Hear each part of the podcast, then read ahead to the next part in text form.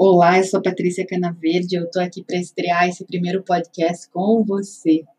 A ideia é que seja um canal aberto numa comunicação que faz sentido. Eu vou trazer histórias reais, contos, metáforas, fatos, responder a perguntas, apresentar projetos e muito mais. É, eu convido você a interagir, comentando esses podcasts e também é, enviando sugestões e dicas daquilo que você quer ouvir. Hoje a gente vai iniciar com um conto de Marina Colassante que se chama No Rumo da Estrela. É um conto que conversa com uma passagem do clássico livro, né, da Clarissa Píncola, Mulheres que Correm com os Lobos, quando ela fala do mergulho, da volta ao lar, do lembrar-se de si. Então, com vocês, no rumo da estrela.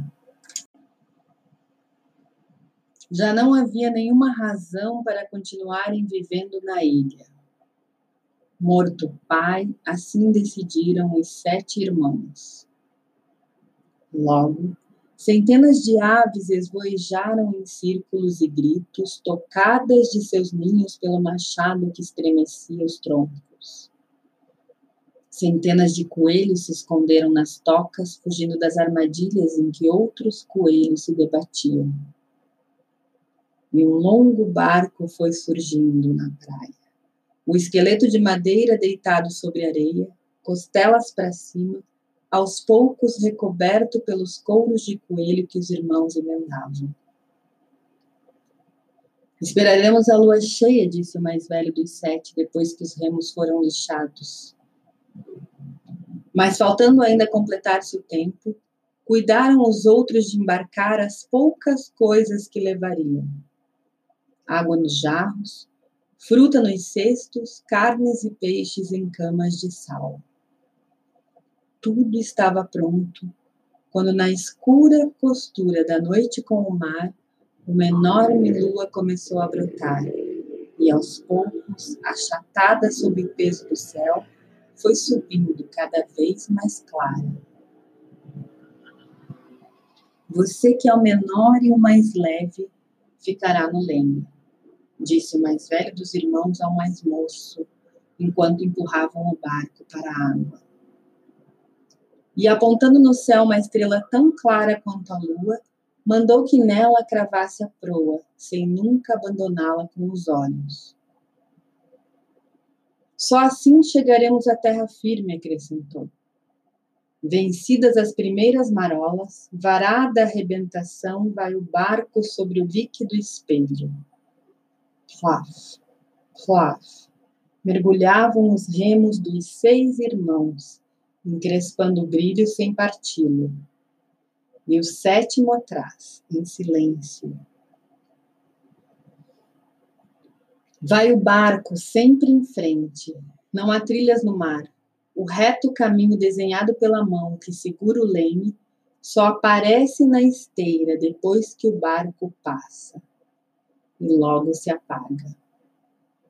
Mas de olhos postos na estrela, o rapaz sabe aonde vai. De dia, quando o sol queima e a luz ofusca, os irmãos dormem deitados no fundo do barco. De noite remam, uma, duas, muitas noites. Noite a noite, roçando no céu, a lua gasta sua curva, se afina. Quanto menor a lua, mais intensa brilha a estrela para o moço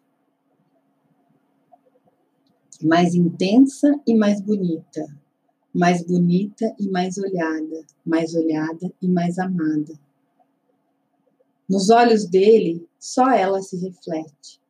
Na noite dele, só ela se ilumina. Vai o barco aonde ele chama. Vai o barco aonde ela chama. Outra noite e mais noites.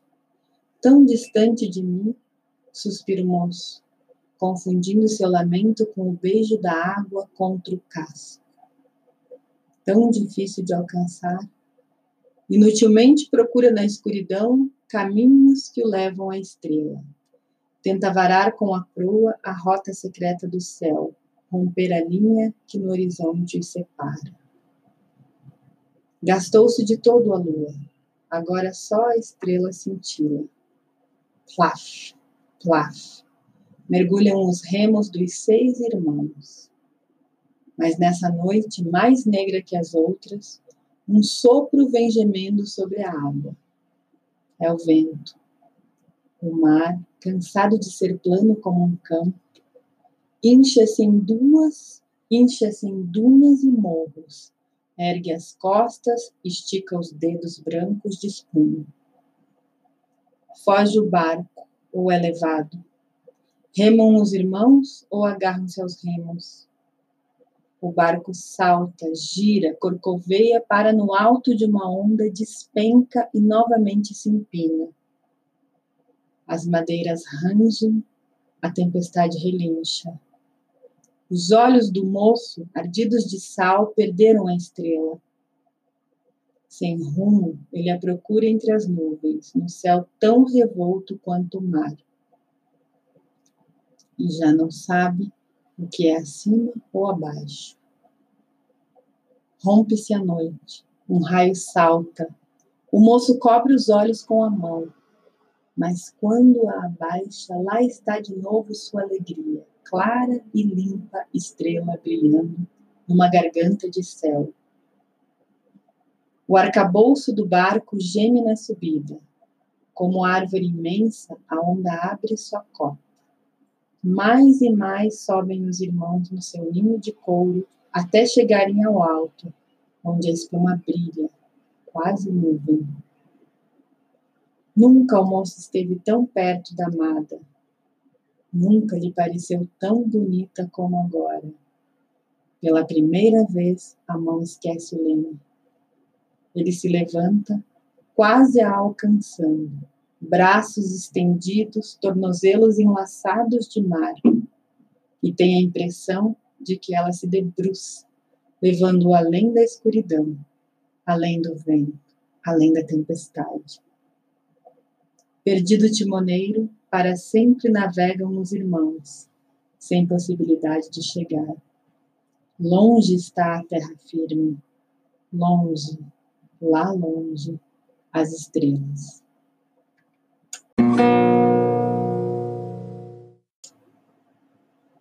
A estrela, terra firme, o lar, de volta ao lar. E como diz Clarissa, a volta ao lar é um instinto de retorno, de volta a um lugar de que nos lembramos, lembramos de nós mesmas. Todos nós sabemos voltar para esse lugar. Talvez seja difícil descrever o caminho, mas a gente sente e ele está lá. E é no mergulho interno que a gente faz esse movimento e entra nesse ciclo novamente.